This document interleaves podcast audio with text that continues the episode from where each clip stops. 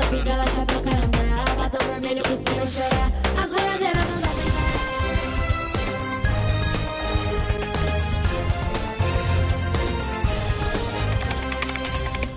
Interrompemos a nossa programação para dar um comunicado urgente. Uma cratera no centro de Belo Horizonte, do Parque Municipal até o Shopping Cidade, abriu e está aumentando cada vez mais. A repórter Mariana Carneiro está no local e traz mais informações do caso.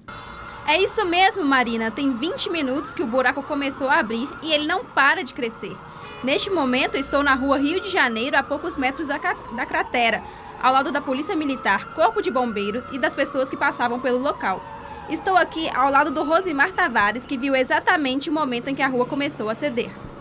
Fia, eu tava no ponto e eu só vi o povo correndo e gritando que o chão tava abrindo. Bem que o pastor falou que Jesus tá voltando. Sangue de Jesus tem poder, moça.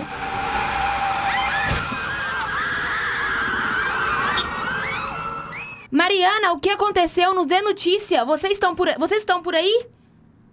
Marina, um ônibus da linha 4111 acaba de cair no buraco e a informação é de que ele estava muito cheio.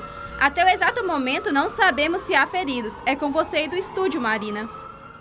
Meu Deus! Então, até o momento, sabemos que o buraco se abriu há 20 minutos no Parque Municipal, se estendendo até o shopping cidade e ainda não temos informações sobre o acidente envolvendo o ônibus da linha 4111.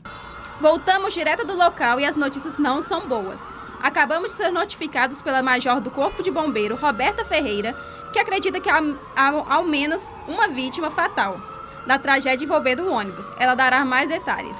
Olha, Marina, o, o, acidente é muito grave, tá? O motorista estava em alta velocidade e acabou não vendo a cratera.